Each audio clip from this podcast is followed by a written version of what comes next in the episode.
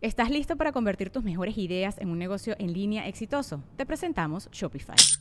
Tal vez no lo sabías, pero nuestro podcast More Than Mamis es un negocio y lo empezamos por supuesto para desahogarnos y hablar sobre la maternidad, no para convertirnos en expertas de ventas y del e-commerce. Así que sí, necesitábamos ayuda para vender nuestro merch y poner en marcha nuestra tienda. ¿Y cómo suena con Shopify? Llegó otra venta. Shopify es la plataforma de comercio que está revolucionando millones de negocios en todo el mundo. Ya seas un emprendedor desde tu casa o desde donde sea, Shopify es la única herramienta que necesitas para iniciar, administrar y hacer crecer tu negocio sin dificultades. Con Shopify puedo gestionar pedidos, envíos y pagos desde cualquier lugar, brindándote toda la información y estadísticas de tus ventas al detalle. Regístrate para un periodo de prueba con tan solo un dólar al mes en shopify.com barra sonoro, todo en minúsculas. Ve a shopify.com barra sonoro para llevar tu negocio al siguiente nivel. Shopify.com barra sonoro.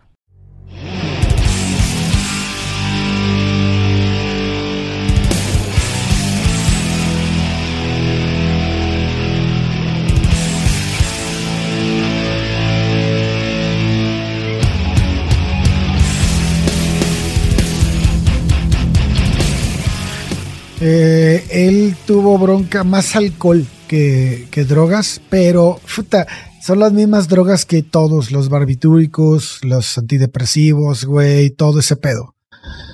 Que eran sus, sus, este, eran medicamentos que ayudaban a las personas que se habían consumido heroína o morfina. Este, no, nadie dice que consumió heroína o morfina, pero sí se metió un chingo de depresivos y creo que tiene que ver con los problemas de, de, este, de depresión que tuvo de morro. Entonces como que él se, se clavó mucho en eso. Fíjate que siento que, que esta onda gronchera, eh, creo que eran bastante respetuosos con, con el prójimo. Creo que después del abuso y de todo esta desenfreno de los ochentas con las con el hair metal y este y el glam rock de los ochentas y, y, creo que estos cuates vinieron. Cobain era un arduo defensor de las mujeres y de los derechos de los homosexuales. Este eh, Cornel, pues digo, no, no sé, salvo que Lord eh, eh, entendiendo, entendiendo que la cultura era el rock, estos güeyes eran la Exactamente. Eh, tal cual, tal cual, ¿no? Desde el, digo, desde su apariencia hasta su personalidad, ¿no? Muy, muy tímidos, muy reservados, muy, eh, vamos a llamarles, este, humildes, ¿no? Dentro de su... Sí, como que no sé, como que siento que no se creían que eran famosos, ¿sabes? O sea, seguían como todavía en este mood de... Estamos, somos una banda tocando un Seattle, o sea, como de garage, o sea, no se les subió tan rápido o no se les subió. Sí. bueno, en el caso, en el caso de este güey, a este güey le cagaba la fama. Ah, pues es que todo, creo que ahí por ahí, este, Eddie Vedder, por ahí creo que era el más, este, eh, el que más le agradaba el, eh, este medio, ¿no? Pero sí, a, Lane Staley también, cabrón, a Chris Cornell, a, a Cobain, se diga, ¿no? Eran muy, muy, muy, muy introvertidos, muy, muy, este, reflexivos. Yo, yo sí, yo siento que se deprimían más en, conforme más fama tenían. Sí. Me da esa, me da esa impresión, güey. No sé si estoy bien. No, no. Pues Kurt Cobain era un poco así, ¿no? Y es de la misma, o sea, como de la misma camada. como que ver, era, creo que eran más, por decir, conscientes del medio en donde estaban, de que, güey, de por sí yo nunca le, o sea, no es que tuve siempre fui popular y ahora que soy súper popular, la gente me busca como que puedo ver claramente el interés y el por qué me están buscando y demás. O sea, como que tenían ese tipo de conciencia, me parece. Y entonces era como, güey, pinche vida de mierda, ¿sabes? Como pinche gente popó que me está persiguiendo solamente porque... Pues porque ahora soy famoso, entonces como que sí, me hace sentido. Y aparte, súmale que ya venían desde muy chicos con depresión. Mm. Y ya venían decepcionados como de la vida que tenían o de los amigos o del, o sea, de que habían estado viviendo y luego llegan a la fama y en vez de ser todo glamour es como, sí, I'm not buying it. O sea... Sí, claro. Apenas en 2020 salió un libro de Chris Cornell que no pude leer. Dicen que está muy bueno. Pero este habla de cómo volvemos a este pedo de que los músicos como este cabrón son personas ultrasensibles, güey. Entonces, como que no es lo mismo para gente así vivir un divorcio de los padres que para una persona que no es así. O sea, es sí, sí, sí. como que se lo, se hacen, se adueñan mucho de la situación, del dolor. No sé, cabrón, como como muy emo, Oye, mucha gente a lo mejor dice, ah, pues Chris Cornell, este, a Soundgarden y luego ahí Audio Slave y todo esto. Pero el Soundgarden es yo, el junto con Green River, son los pioneros del movimiento grunge, grunge. A mediados de los ochentas, cabrón. O sea, no tienen idea, o sea de, lo trascendente que es esta banda, de que, que Soundgarden, para, para lo que representó el rock de los noventas, de principios de los noventa. O sea, prácticamente fue la, el, primer retoño de las semillas que por ahí me anduvieron sembrando R.E.M., Violent Femmes, este, Husker Du, bandota, por cierto. Pero prácticamente es el primer retoño junto con Green River, donde estaban eh, Gozard y, y Ament, integrantes del programa pero este sí, o sea, es, Cornell es pieza clave para el desarrollo y para la, consolidación del movimiento grunge de principios de los 90. Sí. Eh, y eso, amigos, nos da entrada a Bienvenidos a Veriados, donde nos encanta hablar sobre la vida de los músicos famosos, sus demonios y sobre todo saber que son gente como nosotros. Yo soy Lors, comediante de medio tiempo y amante de hacer comentarios fuera de lugar. Conmigo está Alex Durán, nuestro experto eh, amante de música y libros. Hola, Ale. Hola, ¿cómo están? Ay, ay, esa voz. Ay, ay, esa voz. Y bueno, normalmente está Shubi, nuestro experto musical y baterista frustrado, pero Shubi nos dejó por no sé cuántas semanas para alargarse de viaje. Entonces nos acompaña Coque, que es experto en datos inútiles que todo el mundo quiere saber. Y nada. experto. y experto en épocas musicales, como ya escucharon y lo han venido escuchando en los capítulos anteriores. Muchas gracias, muchas gracias por invitarme de nuevo. Con mucho gusto los acompaño y esperemos tener un excelente programa con un personajazo para mi gusto. Sí. Amigos, ya, ya les pusimos en redes de quién vamos a hablar, pero para el despistado que no nos sigue en redes, ¿de quién vamos a hablar? Sí, qué poca. ¿De quién vamos a hablar, amigos? Vamos a hablar de Chris Cornell, eh, por fin, la gente lo ha pedido. por fin, lo han pedido mucho, ¿eh? Lo han pedido mucho.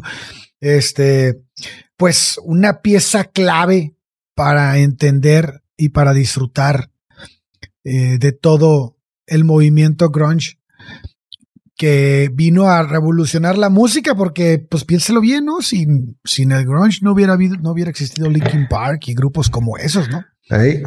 No hubiera, no hubiera, este, no hubiera habido tanto heredero, que probablemente vamos a estar hablando de ellos durante el episodio. Y este, y traemos muchas citas musicales porque, eh, como les digo, además que Chris Cornell es un pilar para el grunge, también pues estuvo en un chingo de bandas, ¿no? Y, ayudó a otro, y a otro paquete de músicos a, y de solista.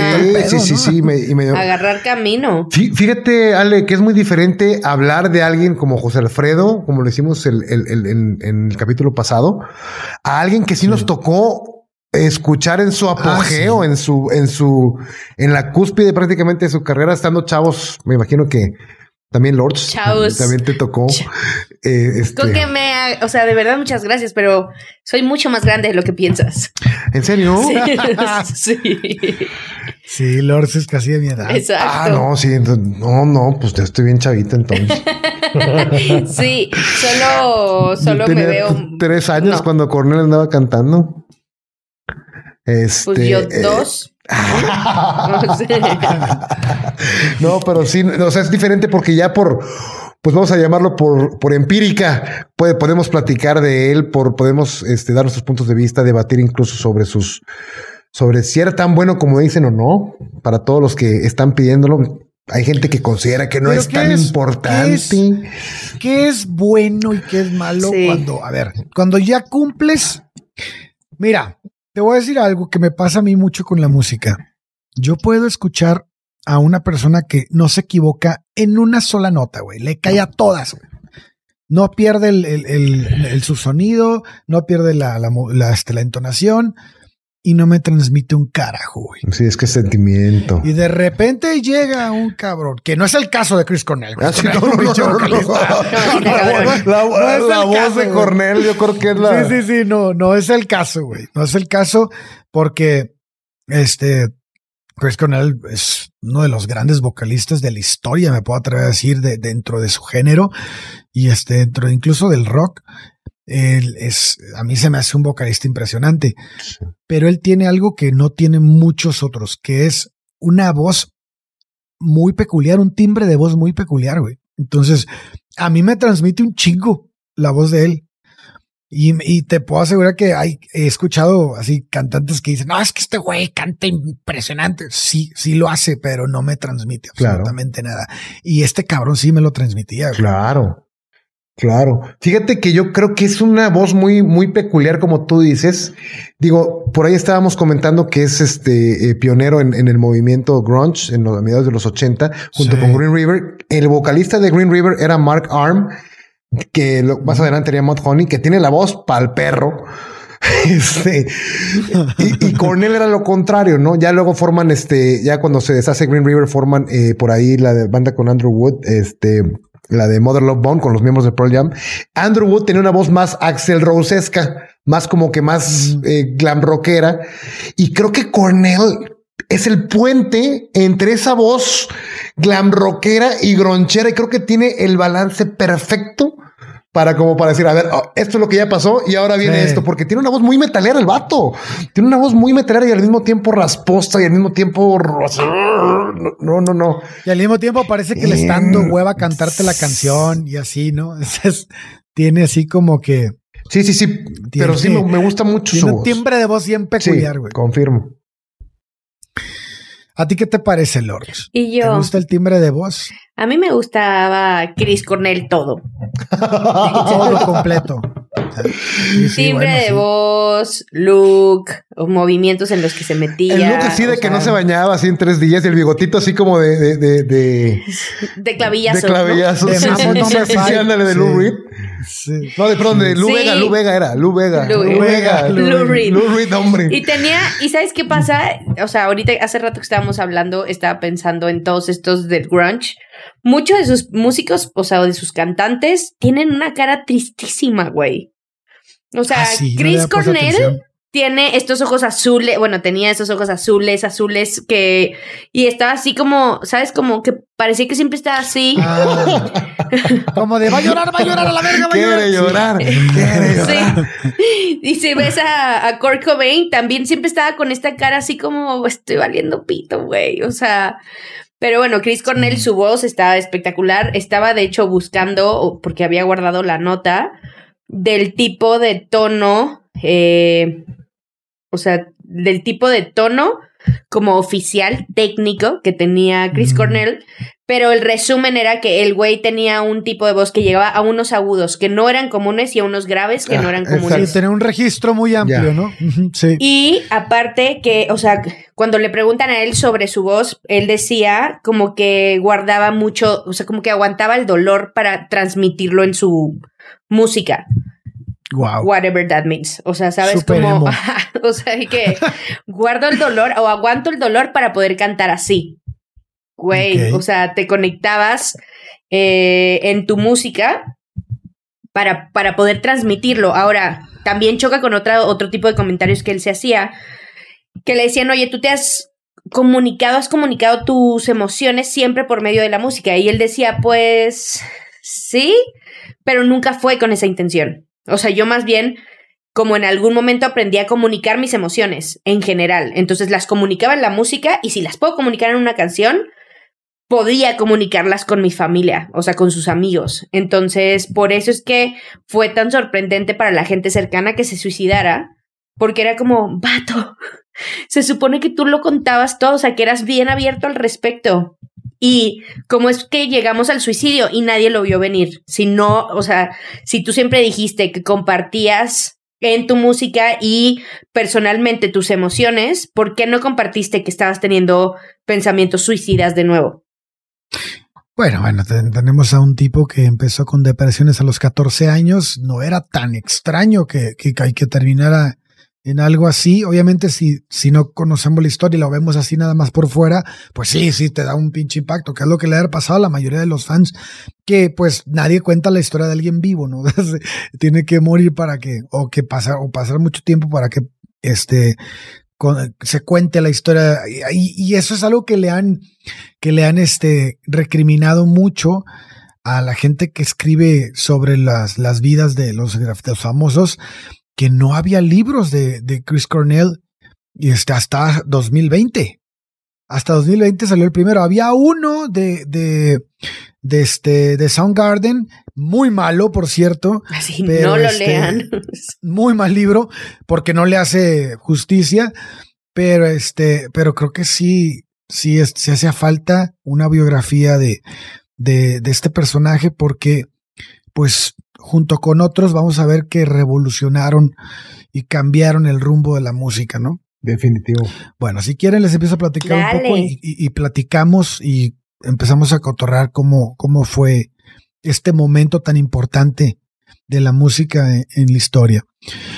Chris Cornell nació en Seattle, en Washington, el 20 de julio de 1964. Fue hijo de Edward F. Boyle, un farmacéutico Iba, iba, a decir católico irlandés, pero si les digo irlandés ya se entiende que es católico, ¿verdad? Ya sé, no mames. Pero, bueno, este, y Karen Cornell, eh, una contadora de origen judío, quien también decía tener poderes psíquicos. Bueno, pues desde muy joven se interesó por la música, siendo el piano su instrumento musical con el que él aprende o da sus primeros pasos dentro de la música. Este, con el paso del tiempo, ya y ahorita hablaremos de por qué lo hizo, cambió a la guitarra y luego a la batería. Las influencias musicales más fuertes de Chris Cornell eran eh, Leonard Skinner, eh, The Beatles y Alice Cooper. Creo que The Beatles por encima de cualquiera de los que mencionamos. De hecho, él pasó casi un año, dos años de su vida escuchando solamente los Beatles cuando era niño. Bueno, pues desde muy joven se interesó en la música. Les digo que este eh, estuvo en clases de piano por ahí de los nueve años, ocho años, y empezó a dominarlo muy bien.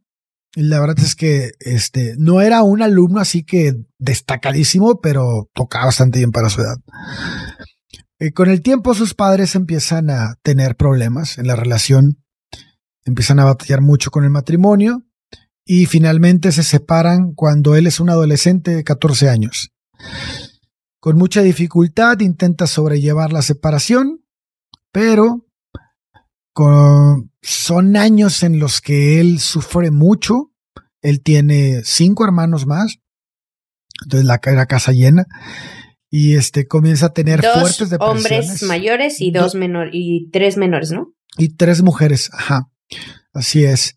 Y empieza a tener fuertes depresiones. Este, no sé qué sea más grave si la depresión o el hecho de que él se encierra. Y esto lo hemos visto en un montón de artistas. Este, se, se encierra en, en, sí mismo y en su, en su habitación, en su casa, y por mucho tiempo no cambia, no este, no, no tiene contacto con la sociedad. De hecho, hay un año entero que no sale. Y que inclusive en ese año de, de, depresión, o sea, primero empieza saliendo muy poco y eventualmente se encierra un año completo en su casa. Y en ese año, en vez de eh, meterse más al piano, el piano lo deja un poco de lado y se mete a la batería y a empezar a cantar y a escribir canciones. Sí, le, regalan una tarola. Y esa ¿Qué es, una tarola? La tarola es la, la parte de. Está, la batería, ¿no? Tienes el, el, bombo, el tamborzote en medio, donde el que le pegas con el pie, y, y eh, a tu mano izquierda, el primer tambor que está aquí, que es un poquito delgado y largo, esa es una tarola. Ya. Este es, es, uno de los tambores que más se golpean este, A diferencia de los otros que tienes, eh, los toms y lo, demás, la tarola es la que más acude el baterista, la que lleva más la rítmica. Eh, bueno, pues él, este, empieza a, a, adentrarse en la música. Yo entiendo que él es la manera de correr de sus depresiones. Vuelve a, este uno más, ¿no? Que se, que se cobija en la música. Y al poco tiempo, bueno, pasaron algunos años y él decide abandonar la escuela. ¿Por qué? Porque él ya está tan influenciado, tan, tanto le gusta la música que él dice, yo quiero formar una banda de rock. Y entonces lo logra y esa primer banda que forma se llama The John Street Band. Street Band. Ellos tocaban puros covers, tocaban de los Sex Pistols, tocaban ACDC, tocaban de Ramones. ¿Cómo se llama este músico que se pinta los ojos de negro y tiene el pelo todo así? De, el, de The Cure? Ajá. Robert Smith. ¿Cómo se Robert Smith? Sí, también se inspiraba en él, por ahí leí algo de, de eso. Pues debe ser porque era bien depresivo. Sí, sí, no, definitivamente. Y Soundgarden, pues es el más depresivo. Bueno, no, es que también con Alice in Chains estaba, pero sí el más potente y el más y las letras. No, no. Ahí tengo por ahí unas letras que quisiera comentar luego con ustedes que a su puta. No, no, no, qué sí, Si nadie notó que íbamos en camino al suicidio. Como Ian Curtis también de Joy Division, también qué letras, y nadie se dio cuenta hasta después de que se mató. Ay, no mames, eso estaba cantando el vato. ¿Quién se me pasó? Pero ¿sabes qué? ¿Sabes, por qué este, chocaba mucho la música con las letras de esos grupos, güey? Porque, por ejemplo, The Cure, si tú lees la letra, si tú lees la, pues sí, la letra la rola, sin escuchar la música, dices, güey, qué depresivo, güey. Pero escuchas la música y como ellos, ellos componían en notas mayores, te transmitían felicidad, güey. Pero al mismo tiempo la letra estaba de la verga. Entonces, entonces, ¿qué pedo? Como así como Estoy feliz o estoy triste, güey. sí. Sí, güey. No, no, componían en menores, componían en, en notas mayores. Entonces, lo que te transmite una nota mayor es felicidad, güey. Es estar contento. Entonces, cuando le metes ese choque, a mí me gusta mucho, güey. Ese choque de letra triste con esta música feliz. Güey, pero eso se viene haciendo hace o sea, de hecho, les, les voy a contar así nada que ver, pero les voy a contar que el otro día, este, Luis y yo estábamos escuchando canciones viejitas. Y entonces era así como, ah, claro, mis papás escuchaban Los Ángeles Negros, ah, sí, Leo Dan, así como viejitas, viejitas, güey. y entonces dice Luis, hay una que se llama Increíble, que, que, que, recuerdo mucho a mis papás, que se llamaba, ella se llamaba Marta de Napoleón a ver, ponla. Y la empezamos, o sea, la empieza a cantar y él así todo feliz. Güey, la canción es de un güey que embaraza a una vieja, la vieja lo de, o sea, se divorcia de él, se lleva a su hijo y no se vuelven a ver nunca. Y entonces él habla de ella, de que ella se llamaba Marta, pero tú escuchas la canción, amigos, de verdad, los invito a escuchar la canción. Es eso que dices. O sea, es súper alegre la tonada y cuando la escuchamos fue así que, ¡Ah! güey, ¿Cómo? Hagan, ese ejercicio, güey. Lean la letra, lean toda la letra primero y luego escuchen. Para ese ejercicio les recomiendo José José, el triste en la OTI el 70. no mames. No mames. Pero, pero, pero, por ejemplo, José José sí te agüita, güey. No, o sea, José José en ese momento en la OTI. Sí, porque, porque escucha, porque, porque las notas que utilizas son, son max 7, son disminuidos. O sea, sí son, no, sí son eh, acordes que, que dices, ay, güey, algo me dolió. Pero estos cabrones tocaban la, el, acorde así de mayor, güey. Sí, y se escuchaba más como música de rock, como música más dirigida a algo pesado, no algo tan depresivo como lo que terminabas escuchando si pones atención. Es que traíamos el chip de los ochentas, que el rock era feliz. Entonces seguíamos con esa misma melodía, ese mismo tipo de música. Pero ahora es así como me quiero matar. Sí, exactamente, pero todo es una mierda. Claro. Oye, nunca escucharon. Me quiero matar. Nunca escucharon la rola esa de, de yo soy rebelde porque el mundo me echó así, porque nadie me ha tratado con amor. Porque nadie. no, pero ya Porque nadie me ha querido nunca oír. Ah, no, se la recomiendo ampliamente. Este, bien alegre. Es ese estilo que te digo. o sea, como la música te lleva a otro lado y si pones atención a la, a la letra, dices, Oye, esta, esta letra no está chida, güey, ¿sabes? O sea, y ahora criticamos al reggaetón de que, güey, los niños, güey, ahí está Luis cantando a Napoleón hablando de que la vieja, se, de que fue su primer güey, la embarazó y la vieja se fue. O sea, yo, yo, soy, yo soy Team Rock y Team Grunge y Team lo que quieras antes de reggaetón, pero mucha gente critica el reggaetón por las letras y no mames, que misógenas y que no sé qué, las letras del rock también culeras también, güey. O sea, sí, también le tiran un chingo, Claro, claro, por supuesto. O sea, eran súper misógenas, claro. les valía madre. Bueno, cada, cada etapa es así. Pero bueno, regresemos que ya nos fuimos a, así, a, a otras cosas. Continuamos con el buen Chris. Sí. Bueno, pues en 1982, a la vaya me fui en lejos, pero sí. sí, te pasaste. El, el, el, sí, el, el güey siguió tocando, pero no, no, no este, no duró mucho en la, en la de covers y empezó a, buscar su propio sonido, ¿no? Entonces, en 1982, Chris se une a otra banda que se llama The Shems. Esta banda es de las más conocidas para los que les gusta la, este, pues leer un poco sobre las vidas de estas personas. Es la que más, con la que, con la primera con la que ubican a, a Chris Cornell. Y este, ¿por qué? Porque no es porque haya tenido mucho éxito, la realidad es que duró muy poco, o sea, no, no este, no hay gran, no hay, no pasó un momento importante, ni hubo grandes canciones, ni nada en esta, esta banda, pero este, aquí Chris conoce al bajista Hiro Yamamoto. Y Hiro Yamamoto, pues después va a ser un gran compañero de Chris Cornell. Eh, este, esa banda se separa. Primero, el primero que se va es Hiro. Y este, porque pues tenía otras intenciones. Y llega el, el, este, el guitarrista Kim, ¿no? Kim Tajil. ¿Dónde hay uno que se llama Sunkist? En... ¿Sunkist? Sí, hay un, un miembro de la banda que leí, o sea, ¿por qué lo comento? Ah, Scott Sunkist. Sí, sí, sí. Ah, pero se va después. Ah, ok. Bueno, cuando lleguemos de hecho, ya va a llegar. De hecho, ya va a llegar.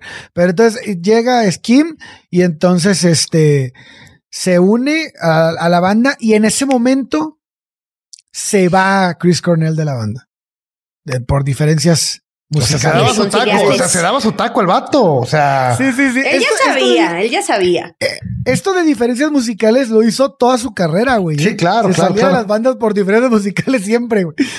Este, y bueno, pues el güey se sale y lo, pero nunca pierde el contacto con Giro. Y entonces él, él, están en constante comunicación y entonces, pues se sale y le dice, eh, güey, qué pedo, ya me salí esta madre, pues hay que tocar, ¿no? Y empiezan a tocar juntos en varios lugares. Y entonces Kim dice, pues yo también me salgo. Y se sale Kim de la otra banda y se va con, con Chris y con, y con Hiro. Y entonces Chris Cornell, que había empezado a tocar la batería, dice, eh, güey, vamos a armar una banda. Yo canto en la batería, güey. Entonces empieza a tocar la bataca y arman Soundgarden. Mira. Mm. Esa fue la primera, el, el, primer cuadro de Soundgarden, ellos tres, él tocando la bataca. Pero entonces llegó un momento en que dijeron, oye, no mames, güey, pues sí, no puedes, eres el frontman, sí, no puedes, no puedes estar ahí atrás, güey. O sea, tienes que estar adelante, güey. Entonces buscan a alguien y en 1985 se une Scott Sunkist, que es el que dice Lord. Ah, no, no, no, no es, llega primero Matt Cameron. O sea, primero entra este cuarto. No, no, no, no, no. Primero llega Scott. Ah, mira. Scott está con ellos, este, como baterista, para que, justo para que Chris Cornell se vaya al se frente. vaya de front. De front. Uh -huh. Ajá, de frontman. Y entonces, este, él empieza a ver como que ciertas diferencias musicales. Yo creo. Pues sí, güey, porque si el otro cabrón era baterista, pues ya como que tenía un estilo de que yo quiero que suene así. Y probablemente ahí fueron las diferencias con ese cabrón. Con Scott. Y entonces lo sustituyen a Scott. No, lo que el chisme ahí es. Hay chisme. Mini, ¿eh? mini, no es, es o sea, no, ver, no, no te imagines algo gigante. No nada de drogas este, ni abusos así, no, chingones no, no. así. Que Scott ah. decía como que, como que creía que no iban a llegar a donde se esperaba, o sea, que no iban a ser lo que fue Soundgarden. Entonces se salió de la banda para buscar un trabajo estable. Ah, Y, qué y se salió y se metió a trabajar a una, o sea, oficina de 9 a 6, pues, o En sea, un un trabajo estable. sí, sí. O sea, se metió a trabajar de, o sea, en un, en una, o sea, sí, de 9 a 6. Y, De Godínez, Sí, de dilo, Godín. dilo. De Godín. no me ofende, de no me ofende. de Godín y pues nada, yo estuve buscando y, o sea, sí hacen referencia a él, que no hubo, o sea, no, a mí no me pareció como que había diferencias irreconciliables o musicales, o sea, ¿No? lo que aparece es el güey sentía que no iban a llegar a donde o sea, donde se suponía que querían llegar cuando se unió a la banda, se salió, buscó un trabajo seguro, estable.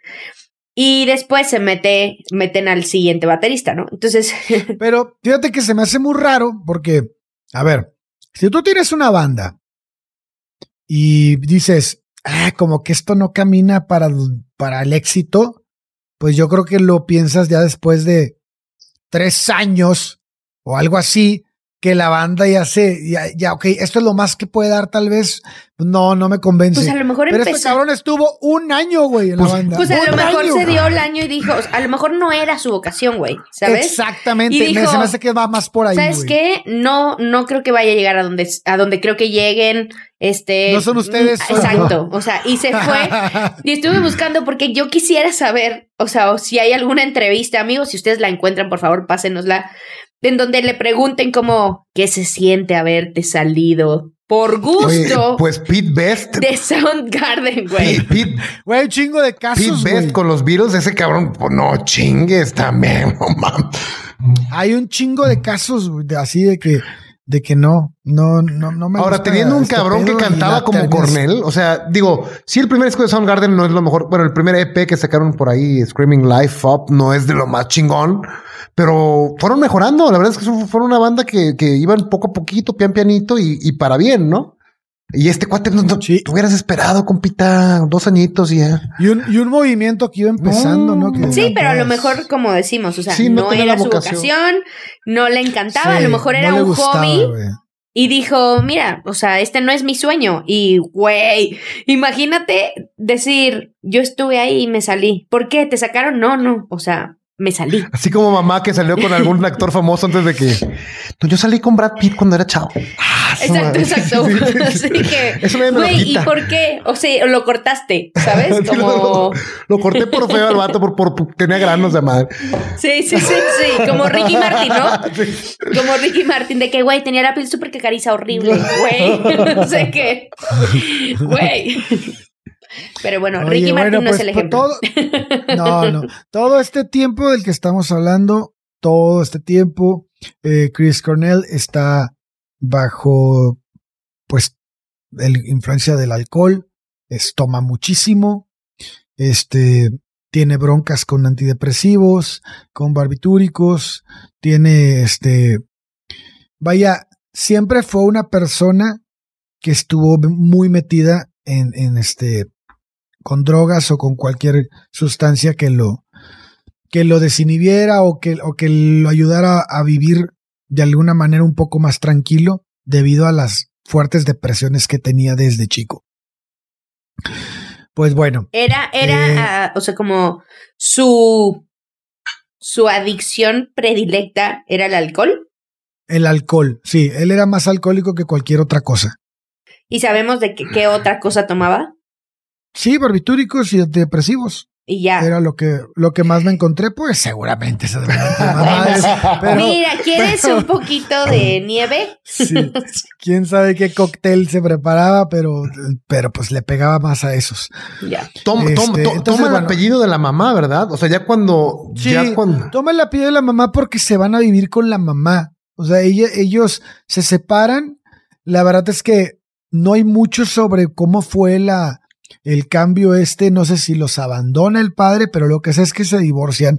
Y como ella se queda con la, custodia, ellos se cambian el apellido a la- al de la madre. Pero todos, todos los hijos lo hacen. Pues, todos lo hacen. o sea, entonces, este, yo supongo que algo hay ahí, sí, algo, algo friendly no fue. sí, algo hay ahí, no, no, no, este, la verdad es que no hacen mucho hincapié, no, no, no hay muchos datos de qué ocurrió, pero sí, luego, luego, algo, o la mamá era muy, este, ahora se cambian el pinche ¿no? Sí, sí, sí. No sé, no sé, puede ser, pero este, pero de que trae, de que había pedos familiares, había muchos pedos familiares, porque él entra en una, ya no sale de esa depresión nunca más. Bueno, pero entonces ya tenemos a Matt Cameron en, en, la, banda. Ya, ya está, ya está el cuadro completo. Ya este Garden, pues, este, está a punto de, de hacer un boom. como que siento que la raza no habla mucho de Garden y es un grupo que cambió junto con otros grupos, este, muchas cosas en ese tiempo. Entonces graban su primer disco, que es Screaming Life, en 1987. Eh, un año después eh, graban FOP y luego este, este, este disco como que sí destaca, ¿no? En el, en el medio rockero. ¿El Ultra Mega OK?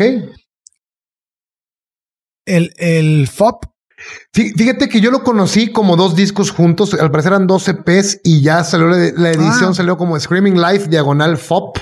F-O-P-P. Ah, ok. Eh, traía muchas canciones muy parecidas a cómo sonaba Green River, eh, muy, muy crudas, todavía muy, muy poco pulidas.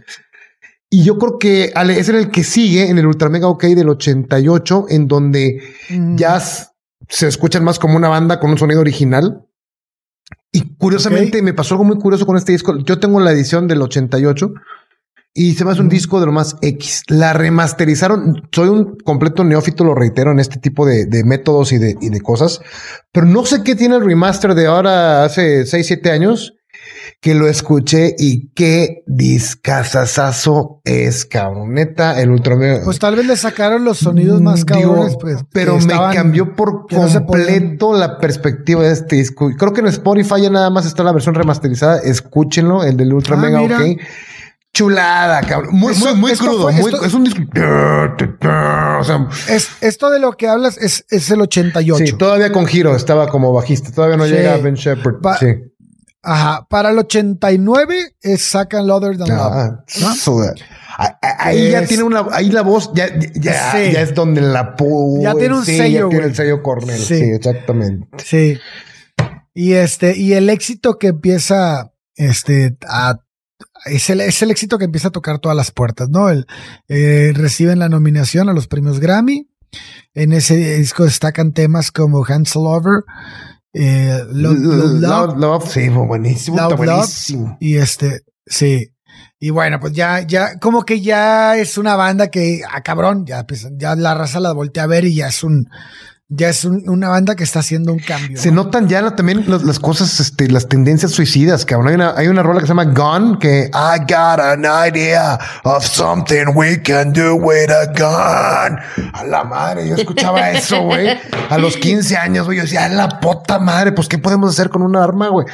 Pues, o sea, sí se notaba ya la, la onda a lo mejor creo que eso fue lo, el, el, de, el lado, el lado gacho del movimiento grunge, ¿no? Mucha mucha eh, depresión en sus canciones que quieras o no, cuando lo escuchas como un chavito de 15, dices tú, ay cabrón, o sea, este güey, madre, quiero ser rockstar, pero no quiero acabar como este vato, ¿no? O sea, esto, no.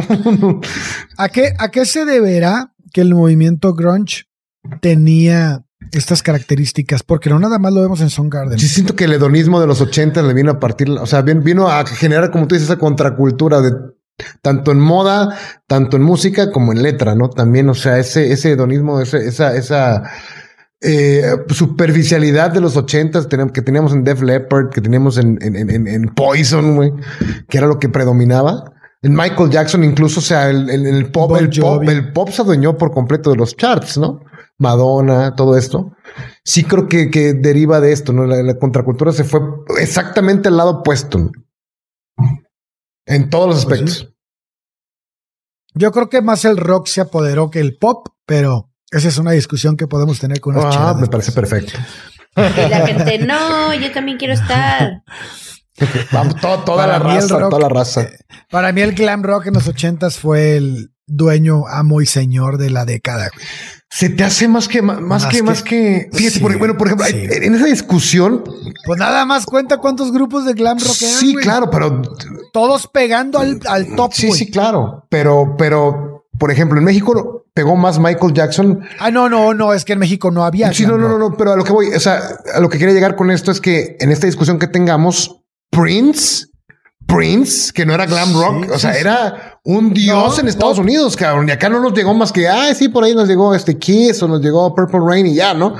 Y, pero, pero, este, al igual que Michael Jackson, Prince en Estados Unidos era un hit increíble, cabrón. Y, la verdad es que es un pop, rock pop de calidad, no como el glam rock que era demasiado plástico. Pero bueno, esta conversación la tenemos luego. y yo iba a decir como, no les quiero interrumpir en su momento, pero... Bueno, llegamos a 1991. Eh, Chris y la banda editan el disco Bad Finger Que ya creo que con este la rompe. No, no, mames. Este, justo que le, está pasando algo. No, justo, en, justo en, esta semana, en esta semana cumplió 31 años ya, el 8 de octubre, y lo, me puse el vinilo a escucharlo con una chelita. Ay, cabrón, yo creo que se voy a hacer una aseveración muy cabrona. Yo creo que es el mejor disco grunge del 91. Sorry, Nevermind, Sorry, Ten, Sorry, todos. Creo que es el mejor disco grunge del 91. Potencia, letras, riffs. Eh, ya está Ben Shepard aquí en, como bajista y ay, Jesus Christ Pose, este, Outshine, eh, eh, Holy Water, Face Pollution, todas Searching with My Good Eye Closed. Puta, unas putas rolotas que se las recomiendo. En serio, vayan escúchenlo. Todo el disco de Peapa es una obra de arte. Y incluso se me hace lo mejor de Soundgarden más que Super Unknown todavía. Bueno, pues ahí lo tienen. Eh, ya tiene una notable madurez este, musical. Eh, el tema. Oye, pero te este, brincaste algo. Por ahí la muerte de Andrew Wood genera, junto con los miembros de Pearl Jam, el Temple of the Dog, que también es un disco muy bueno, que vale la pena, ah. que vale la pena checar. También en el 91.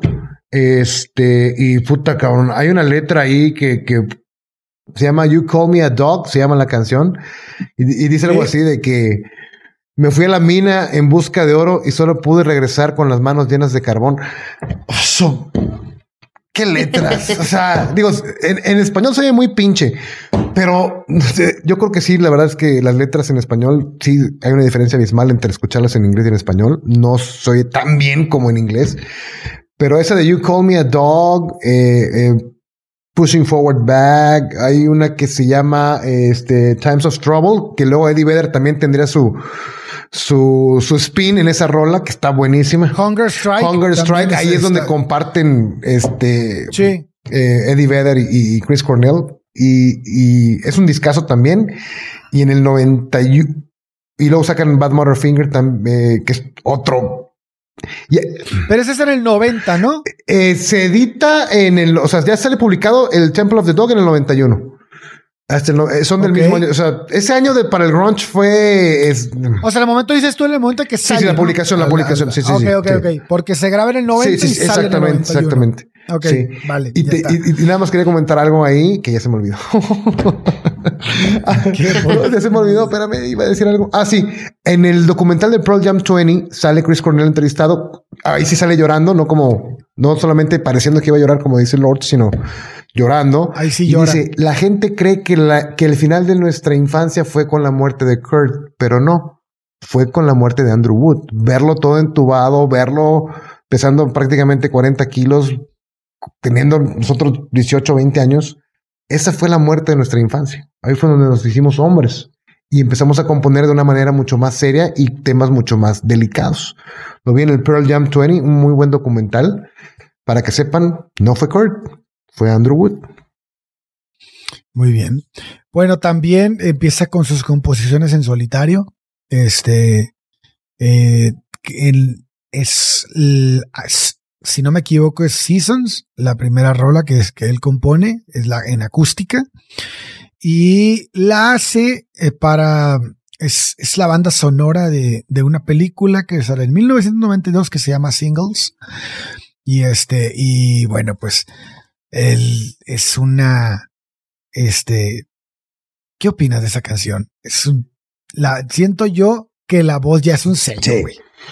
Sí. sí, sí, La voz ya, ya, este, ya marcó un, un antes y después. Saca Bird Ritual también creo en ese, en ese, en ese soundtrack. Saca Bird Ritual y saca la de Seasons y ya es característico de Cornell. Me da un chingo de risa la banda que, tiene ahí Matt Dillon eh, con Eddie Vedder y con los de Pearl Jam que se llama Citizen Dick. Es una banda ficticia y está muy botana la, la, la, película, pero sí ya Cornell está en otro, o sea, ya está completamente consagrado como, como un artista en toda la extensión de la palabra, ¿no?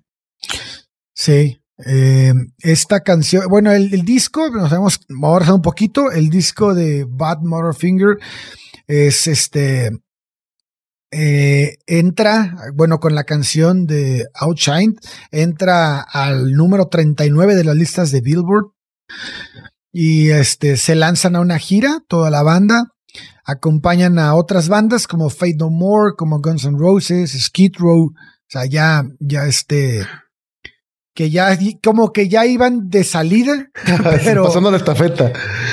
Sí, sí, sí, pero pues ya estás abriéndole ese tipo de bandas, estás estás siendo también aceptado, ¿no? Porque siento como que el grunge al principio no fue tan aceptado por las bandas de rock. Es que no querían, los, tipos no querían. Eh, pero hasta la fecha, güey, hasta, la fecha. ya siento que es más posts acá de, ay, si yo soy bien indie, bien underground y todo ese pedo, pero estos güeyes genuinamente les valía un cacahuate el éxito, ¿no? Eh, les valía eh, generar millones de dólares, ¿no? Y, y, sí.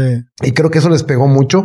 Además, este, eh, en el, digo, en el 92, creo que es en el Lola Palusa el 92, hay un video en YouTube. Sí de Soundgarden en el Lola Palusa. Iban abriendo, iban abriendo el Lola Fue, el, inaugural, creo, ahí de, lo, creo este güey de, de, James Addiction. Qué presentación de Soundgarden en ese festival Lola Palusa el 91, 92, no recuerdo. Tocan Slaves and Bulldozers de, de, de Bad Finger. Qué rolota, qué bajeo. Oh, Chequenla, por favor. Bueno, muy bien. Eh, bueno, muy bien. Sigamos con Luis Cornell. Yo soy, yo digo puro dato inútil, así que. hizo varias colaboraciones. Se te, solicitó. sí, hizo, hizo, hizo varias colaboraciones además de la, de la, de este, de singles. Está Last Temptation con Alice Cooper. En 1999 lanzó un disco como solista titulado Euphoria Morning en colaboración con Adam Jones y Natasha Schneider, Schneider, perdón. Y este, eh, con esto realiza varias presentaciones con ellos. En este álbum se, se contaban, pues, temas bastante melancólicos como en casi todos los. como todos los que escribió. Sí. Y este, y bueno, pues, ah, esta, esa, esa, esos temas eran, eran así como que muy tristes porque Chris Cornell le dedicaba las canciones a Jeff Buckley. Ay, no me toques ese. ¿Quién es Jeff? Jeff, Buckley había, había muerto este, en Memphis, ahogado en, el, en una de las arterias del, del Mississippi. Pero el, eh, no sé, subí una, una historia ahí a, este, un, perdón, un reel hace un tiempo contando cómo fue la extraña muerte de Jeff Buckley porque él, él tocaba en un bar ahí en Memphis. A él le gustaba ir a Memphis a grabar o a, este a calmarse para componer. es Tierra Santa, es Tierra Santa, Memphis, Claro, porque ahí encontraba como que la gente en Memphis no es de esas, no son abayazadores con los artistas, sino que tú puedes estar caminando en la calle y no pasa nada. Entonces el güey disfrutaba mucho de eso y tocaba en un bar, en un bar que estaba muy, este, muy cerca de Jefferson Street, una cosa así, no me acuerdo qué calle era. Pero bueno, era un bar. Y entonces ahí tocaba en las noches y luego se iba en la mañana y así, y, grababan en la tarde. Y él iba con su amigo, que era su productor y algo de sonido. El chiste es que un día, yo no sé si andaban pedos o, o qué onda, pero se pierden en Memphis yendo al estudio y terminan a las orillas del río. Entonces a Jeff se le hace fácil bajarse del coche para meterse al río a nadar. Ok. Pero no se dio cuenta que cuando él se iba a echar el clavado, había pasado un, un barco muy grande. Y levantó olas. Levantado olas, ajá. Entonces, cuando su amigo está acomodando las cosas para, para, pues, para sentarse ahí en lo que este güey sale el agua, le habla y no le contesta. Entonces, cuando él levanta la cabeza y lo busca, ya no lo ve. Y empieza a gritar desesperado, de, ¿qué pedo? ¿Dónde estás, güey? Y cuando ya se da cuenta que no aparece en ningún lado, va y le habla a la policía. Y ya llegan y nadie sabe nada, nunca más lo vuelven a ver. Ya después, mucho tiempo después, una lancha encuentra el, el cuerpo en la orilla del río. Jeff Buckley, junto con Cornell, una de las voces más auténticas y privilegiadas muy, muy de los noventas, cabrón. También yo no soy muy fan de los... ¿De qué grupo era? Era solista. ¿O era solista? Era ah, solista, okay. hijo de Tim Buckley. sí, y él era solista. Y era su Buckley. compa. No, sí, lo que sí. pasa es que to todos estos músicos lo, lo admiraban los... bastante a, a Jeff. Okay. Jeff era un musicazo. O sea, si, uh, si quieres escuchar una versión de Aleluya chingona, escúchala de ese güey. Ah, sí. De hecho, la, la, versión de Aleluya yo creo que es más okay. famosa la de Jeff Buckley que la de Leonard sí, Cohen. Sí, sin pedos. Sin pedos, güey. La sí. que. No, y sabes que era, era admirado entre sus contemporáneos. O sea, son de la misma camada, pues, del 67 más o menos. Y sus contemporáneos lo, o sea, se le cuadraban, ¿verdad? Todo el mundo lo, lo, lo. Y digo también. Era el río, era el río Wolf donde, donde murió Jeff Buckley. Pero es una arteria del, del, del, del Mississippi. Mississippi. Sí, sí, sí. Sí, del por, Mississippi. Ya. Ok. Bueno, pues este. En ese disco que les digo se incluía el sencillo Can't Change Me, eh, que fue un tema nominado para los Grammys en el 2000 como, como mejor presentación de vocal de rock masculino. Oye, Ale, una pregunta, una pregunta. Este. Dime. Eh, en el 91 saca Bad Motorfinger y Temple of the Dog, publica el disco y todo esto. Y sí. hasta el 94 saca Super Unknown.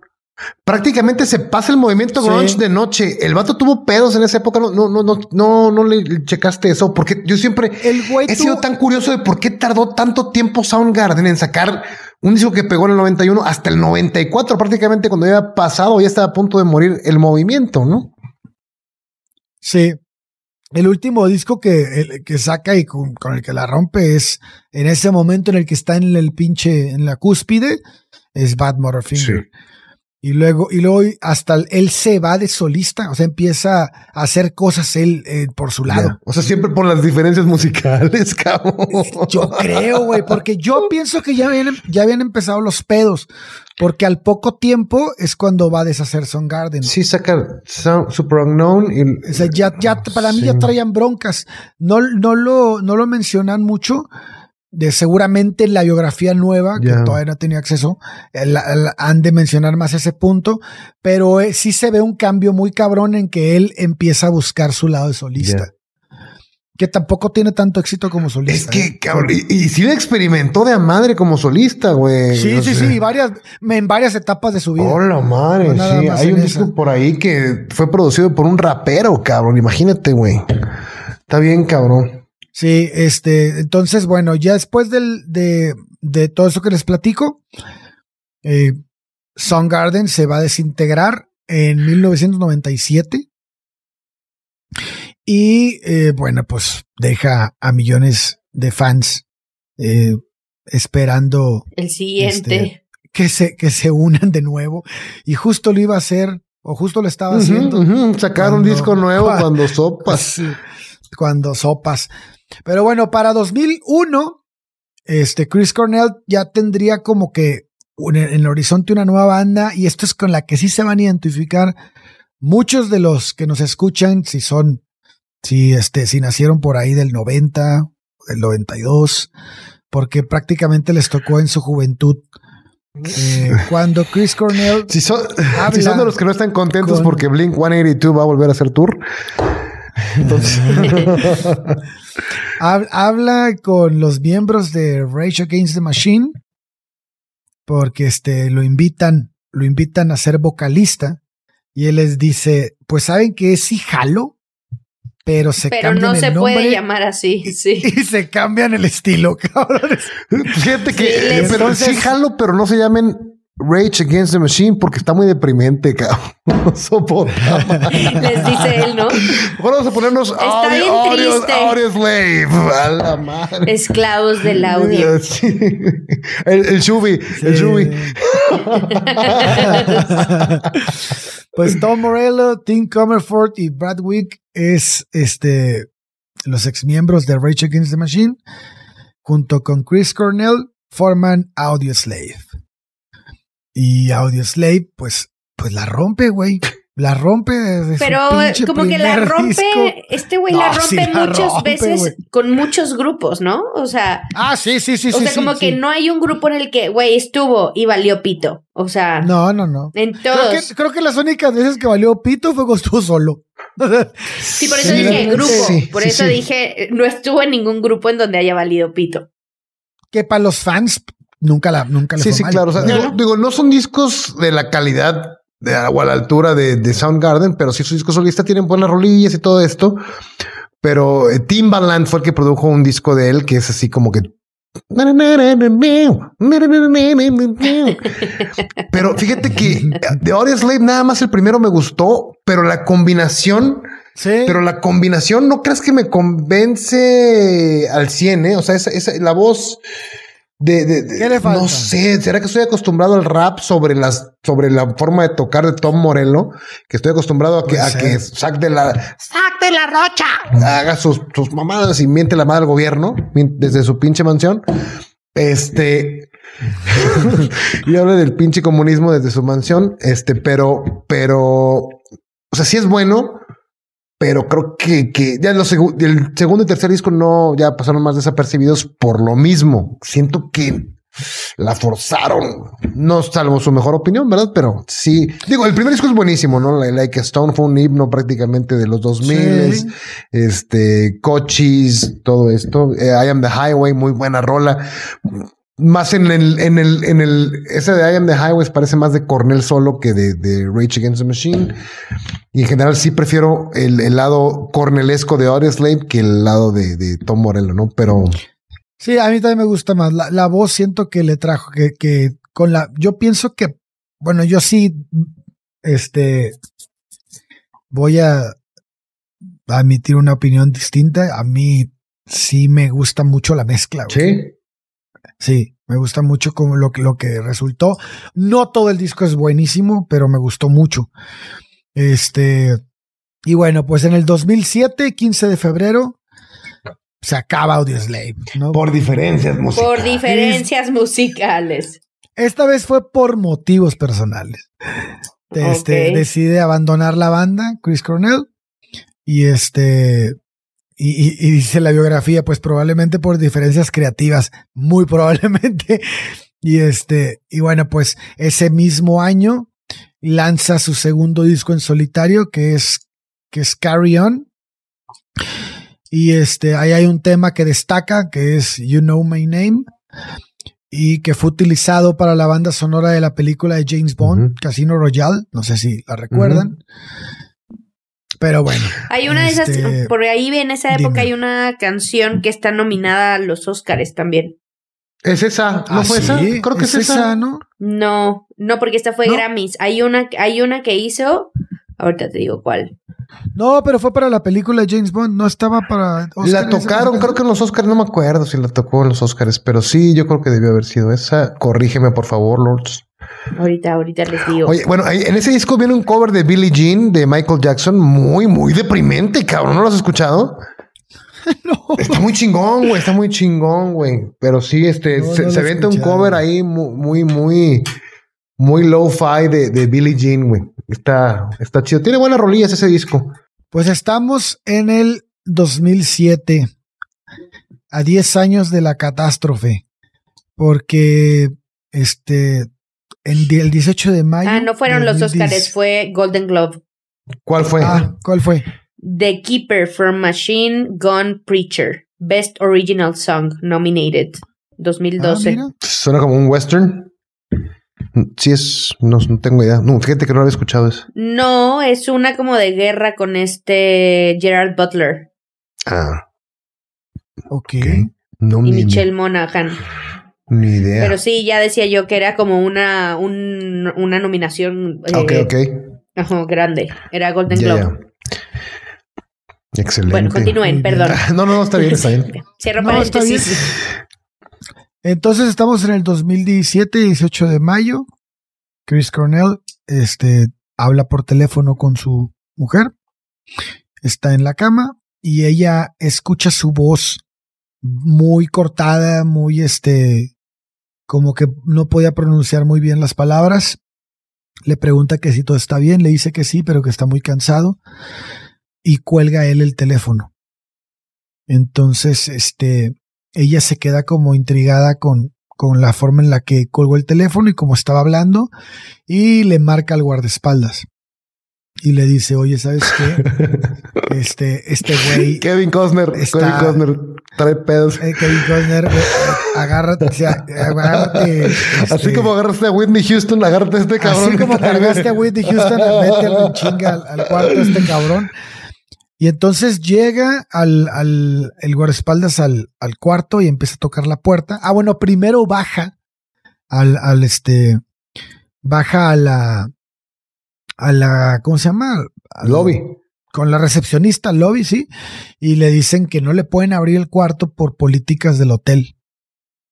Y entonces le dicen, no, pues, pues me vale madre, güey. Entonces sube y tumba la puerta a patadas porque vuelve a hablarle y no le contesta, tumba la puerta y lo primero que ve en el cuarto así no parece que no hay nada. Todo está bien. Entonces, conforme se va acercando al baño, ve las piernas, los pies de Chris Cornell saliendo así, o sea, en la orillita, hacia, La, puerta. Sí, sí, sí. Y entonces, este, no, pues se, eh, se acerca más y está ahorcado con una cinta para hacer ejercicio. Y este, la boca llena de sangre. Y, y pues muerto, o sea, lo, intenta reanimar, no puede hacerlo, llegan las, las, la ambulancia, no lo pueden reanimar y muere el 18 de mayo de 2017. A raíz de esta muerte empiezan a salir un montón de teorías de conspiración. Sí, como las que hablamos el día de este. Ay, ¿cómo se llama? ¿De quién? ¿De quién? ¡Ay! de, Chester, Bennington. De José Alfredo. De José Alfredo. No, las teorías de conspiración que hablamos con Chester de que ellos estaban, según, metidos en un documental, que iban a destapar todo el tema de pedofilia, porque él tenía una asociación de pedofilia, o sea, como en contra de la pedofilia. Chris y Vicky se llama la, la asociación, no es sobre eso, es para ayudar a gente pobre y niños, este, como abusados, pero no sexualmente, o sea, como físicamente, mentalmente, o sea, como que niños maltratados y de muy bajos recursos. Pero las teorías de, conspiración hablan de que esa ONG que ellos crearon está enfocada a un tema de eh, abuso infantil y que junto con Bennington iban a destapar todo este tema en Hollywood. Pero ya lo hablamos en ese capítulo, que no es cierto, amigos. Lamentablemente, no es cierto. Lamentablemente. Hubiera estado padrísimo. Bueno, sí hubiera estado padre. no, no que, no, no que se muera por eso ni que lo mate, ¿no? Pero que él sí hubiera estado involucrado en algo para destapar esto, ¿no? O sea, pero no es así. Mm, yo, cuando escuché eh, la muerte de David Carradine, el, el, el, cuate este que le hace de Bill en, Kill Bill y, protagonista de, de, la serie esta de los setentas Kung Fu, Escuché que sabía eh, que había muerto por ahorcamiento y escuché que era porque el vato se le pipiris nice con mientras se colgaba. Asfixia auto. Ah, yo también leí eso. Asfixia autoerótica. yo también leí eso. Eh, de David Carradine. Eh, no me extraña, digo, la verdad es que ya indebidamente, ya cada vez que un cabrón se ahorca, yo lo relaciono con ese pedo. Maldita sea la hora en que lo leí, pero este pues, puede, puede ser, güey. O sea, neta, neta, a lo mejor estamos buscando ahí de que no lo mataron por una teoría de conspiración. a lo mejor el vato, pues, se, pues, se le paraba con, no, pero, una corbata. Pero además él, pero además pero este, no es el caso, estaba, deprimido y viene de una historia. No, estaba completamente drogado. O sea, el, el güey se estaba metiendo muchos, muchos este, medicamentos. Ah, o sea, no, era, no era, no, digo, yo no, la verdad es que cuando mueren tus héroes no quise leer. o sea, sí estaba en una depresión, metido en depresión. Sí. Toda su vida, desde los 14 años. ¿No era cansancio de la gira del nuevo disco de Soundgarden? No, güey, no, no, este güey tenía pedos de, depresión muy fuertes, güey. Y, y este, y como muchos artistas de los que hemos hablado aquí, o sea, el, güey se intentó tratar, dejó el alcohol un tiempo, muchos amigos dicen que no le creían que lo había dejado porque sí era bien alcohólico, pero él, él le aseguraba que había logrado superar el alcohol. Ya había superado alcoholismo, nada más estaba con antidepresivos pero, pero seguía tomando medicamentos. Ajá. No, y no se le pasaron los medicamentos. murió, la, causa de muerte fue por, no, asfixia. sí, la, causa de muerte fue asfixia. Igual que Chester. Ah, Chester este, Bennington también, ¿verdad? Sí, Sí, sí, igualito. Sí, y de hecho Chester se suicida el, cumpleaños de él. Ah, sí, en julio, en el 20 de julio. Y eran compitas. Eran Super Brothers. Entonces, por eso muchas, muchas de las teorías de conspiración. Oye, pues sí está cabrón, ¿no? Que sea decir el, mismo modus operandi. Pues sí, pero es, los dos tenían peos de depresión bien serios, o sea, esa es la verdad. Y, oye, a, lo mejor, este a lo mejor digo, pues, es que matarte el día del cumpleaños de tu amigo, pues está muy romántico, ¿no? Está muy Romeo y Julieta, así como... pues puede ser, pero Chester tenía, venía batallando, o sea, lo platicamos en ese capítulo, con muchísimo tema de depresión, el tema de su abuso, eh, drogas, alcoholismo, o sea, era una constante, igual que, que, Chris Cornell. Y, tenía una voz igual de potente, que era otro cabrón que se guardaba el dolor, yo creo, para cantarlo, lo que decías, ¿no? O sea, tenía una voz muy potente, muy desgarrador.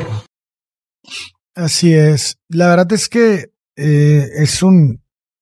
Tratamos de enfocar el episodio más en su carrera musical que en su vida personal. Una, porque hay muy poco de su vida personal y hay muchísimo de su carrera musical, pero desgraciadamente hay muchísimo underground porque no hay muchos libros de este, de este, de este personaje y de todo lo que hizo que debería de haberlos. Y este... Por ejemplo, hay algo que igual nos saltamos por ahí de tema de carrera, pero él tuvo una, no sé si estuvieron en un grupo o una colaboración con Eddie Vader cuando Eddie Vader no era Eddie Vader todavía. O sea, y Chris Cornell le hizo el paro, o sea, ya empezaba a ser un poco conocido, pero todavía no era lo que es hoy. Y Chris Cornell lo invitó a cantar este en una colaboración y eso también está interesante, por ejemplo. Eso fue en la de Hunger Strike, creo, porque cuando eh, muere Andrew Wood, eh, eh, los integrantes de, ahora de la nueva, bueno, de esta banda de Mother Love Bone buscan un nuevo vocalista. Se lo recomienda el entonces baterista Jack Irons, que era este señor Eddie, que era un surfista que andaba en California ahí haciendo sus desmadres en las olas y que al parecer, si mal no recuerdo, trabajaba en una gasolinera y lo, y lo se lo llevan a, les mandan una, un cassette para que le pongan letras y, y, y voz a las, a las rolas. Hace la teoría Mama Son, eh, que viene por ahí Alive, eh, Once, Once Alive y Footsteps, canciones famosas de Pearl Jam, y se lo llevan a Seattle y están grabando el tributo a, a, a Andrew Wood, el Temple of the Dog, y le dice Chris Cornell como que, oye, pues tú cantas el nuevo vocalista de ellos y a ver, vamos a ver cómo, cómo jalas. Y hacen esa colaboración en Hunger Strike. Y es una rolota y se siente el feeling de los dos así como sin quererse opacar, pero sí como que compitiendo así sanamente. O sea, está bien chingón. Muy buena colaboración que se, que se avientan. Muy bien. Pues sí, vale, muy bien. Muy bien su punto. Muy buen dato. Ya, nos, ya llegamos a la hora. Este, Lorx. Amigos, ¿con este, qué se quedan más ¿qué bien? sigue? ¿Con qué, ¿Con qué te quedas? Con su arte. La voz, la voz, el sentimiento, las letras. Checken Bad Finger, checken Super Unknown. Eh, eh, el disco este que, tanto que dije ahorita que lo produjo Timbaland, que es acá un Está bien raro porque no te imaginas a Cornell cantando sobre, sobre rolas que parecen de Justin Timberlake y lo hace y lo hace bien. La verdad es que una vez que te acostumbras a la, dicotomía esta, ya, ya, y lo agarras, agarras la onda, está padre, está, es un disco decente. Te lo recomiendo, se llama Scream, es como por ahí del 2009, algo así. Y está interesante escucharlo. Todo lo que hizo, la verdad, vale la pena escucharlo. Ahí puede que te gusten más unas cosas que otras. Sí, la verdad es Pero sí vale la pena escucharlo. El Ultra Mega OK remasterizado, pues si te gusta el grunge crudo así, adelante. Adelante. Disfrútenlo mucho. Mm. Muy, bien. Eh, Ale, ¿con qué te quedas? Con que me hubiera gustado mucho este tener saber mucho más datos de él. Lástima que la biografía sea muy muy este, reservada, pero este, pero se me hace una vida que tiene muchos puntos de, de interés, muchos y muchos puntos en los que quiebra. Y me parece increíble que, que una depresión pueda estar tanto tiempo en una persona como en este caso de los 14 años y que aún así haya logrado todo lo ¿Cuántas que ¿Cuántas veces no debió superar una y otra vez todo esto que la quejaba, no? O sea, se, tuvo, se tuvo que, para mí se tuvo que, que, que reconstruir millones de veces para, tal vez era la razón por la que cambiaba tanto de, de bandas, de grupo, de bandas o, o hacer cosas distintas.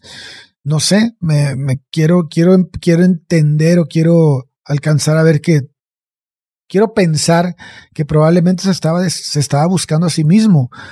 No lo sé. Pero este, pero a mí me impresiona mucho la capacidad de, de, de volverse a, inventar, ¿no? De reinventarse me, impresiona mucho. Sí, creo que era un, o sea, también era como un superpoder, ¿no? O sea, para no, para no estancarse. Yo me quedo igual, pues lo hemos hablado en otros episodios, amigos, busquen ayuda, hablen sus problemas. Este, yo creo que este es otro de los casos que nos ha tocado revisar, en donde alguien que es súper talentoso, literalmente lo sobrepasan sus demonios, su dolor, y no encuentra otra alternativa más que esa salida que es tan como tan abrupta para la gente que está alrededor y como que nunca lo ven venir, ¿no? O sea, como que dice, bueno, sí ha podido, sí se puede sobrellevar este tema y al final no lo logran. Entonces yo me quedo con, sí, este, o sea, en tema profesional o en tema musical, como el hecho de que nos haya dejado tanto en todas las bandas en las que estuvo, todas tienen éxitos, todas tienen, como que conectan en, en algún momento. Y en tema personal, como, qué duro tener todas esas herramientas, porque tenía, ¿sabes? Como muchas veces la gente dice, no, es que no voy al psicólogo porque no tengo dinero. O es que no sé con quién. Como que él tenía muchas herramientas de que tenía el dinero, tenía gente alrededor que lo quería, o sea, su esposa estaba súper enamorada de él, eran una pareja bastante estable. Tenían eh, niñas, pequeñas. Y, y, desde que se conocieron siempre fueron muy inseparables. Sí, este, sí, cierto. Entonces, como que había opciones de pedir ayuda y al final, pues, por el motivo que sea, no se pidió. Entonces, como es de esos, esos artistas que dices, chingado, güey. O sea, avísanos, que avísame, güey, ¿sabes? Avísenme. Entonces, este, pues nada, así es como, como hemos perdido ya, como hemos hablado en otros capítulos, a gente súper talentosa que sí dejó huella entonces, pues ya, me quedo con eso. Y ya para terminar, amigos, sus redes sociales, por favor. Coque, ya sé, solo pongo vinilos, no nos importa. ¿Qué son tus redes sociales? Enrique Olvera K en Instagram. Ahí estoy yo. Muy bien. Muy bien. Ale. Corsario Deje en TikTok y en Instagram. Que me quisieron robar la cuenta, no les platico. Oye, que yo, sigo sin entender el TikTok y luego me lo explicas también. y bueno, eh, a mí me pueden encontrar en Instagram como LordsJ y en TikTok como Los con X. Y otra semana en donde yo voy a dar la Reiko musical. Y esta no es de Shubi, es Reiko musical mía. Vámonos. A ver si no le no fallo. Y la gente dice, wait, what? Eh, Pandora. que no vuelva a recomendar a Napoleón. Ella se llamaba Marta. No, no es cierto. Eh, les recomiendo un grupo de Guadalajara que se llama Neptuna. Son tres chicas. Eh, igual de Guadalajara, muy, muy talentosas. Ya están saliendo en, inclusive en festivales, abrirle a algunos artistas de la escena del rock bastante importantes. Entonces, escúchenlos, por ahí se los, se los vamos a poner en redes sociales para que las sigan. Son muy talentosas y ya está. y síganos, por favor, en. Síganos en Averiados. Porfitas en Instagram. Muchas gracias. Averiados Podcast. Sí. Muy bien. Bueno, pues ya está. Gracias, amigos. Saludos a todos. Bye, bye. Bye.